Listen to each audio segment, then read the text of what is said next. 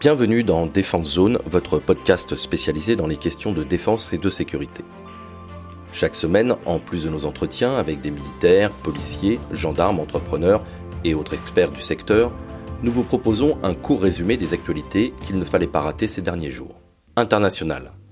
La Chine aurait testé en août un missile hypersonique selon les informations du journal britannique Financial Times.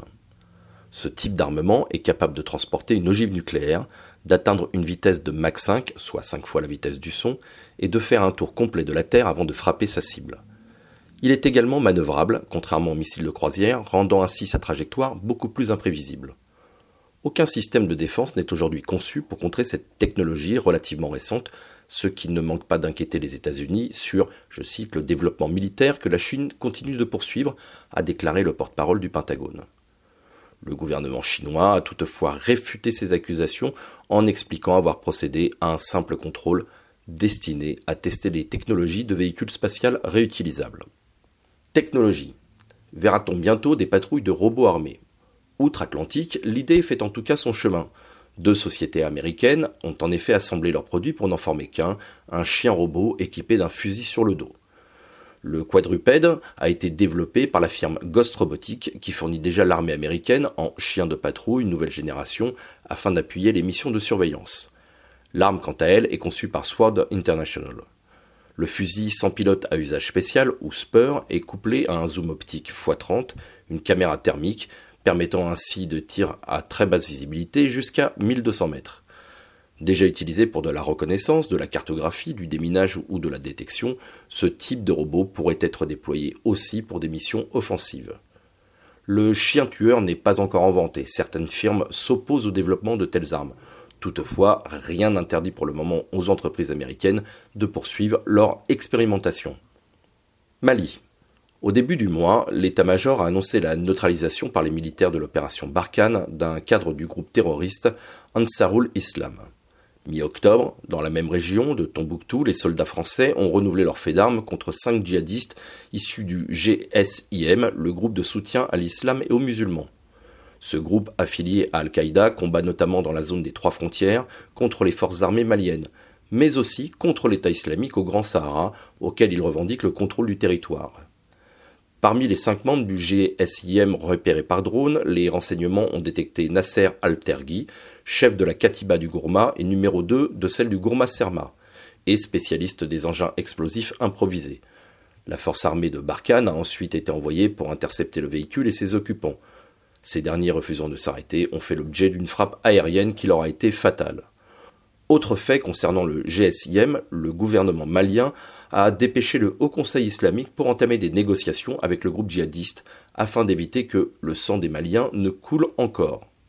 Si le gouvernement reste encore flou sur les conditions de la négociation et les limites qui seront fixées, la position d'Iyad Ag-Ghali, émir du GSIM, est claire.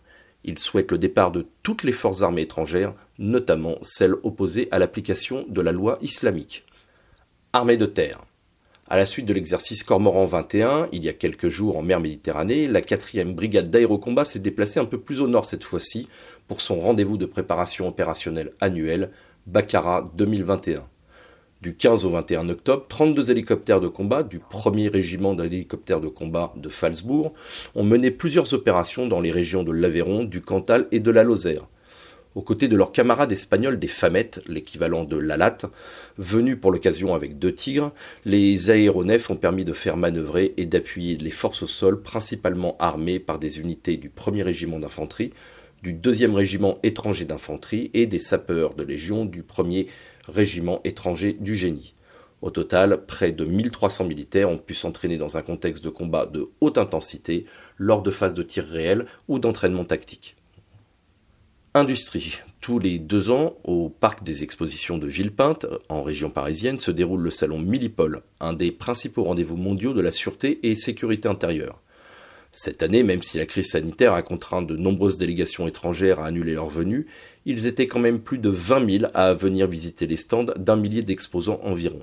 Si l'armement et le textile étaient comme à chaque salon très présents, les drones, leur neutralisation ou les problèmes de cybersécurité étaient des thématiques particulièrement abordées pour cette nouvelle édition.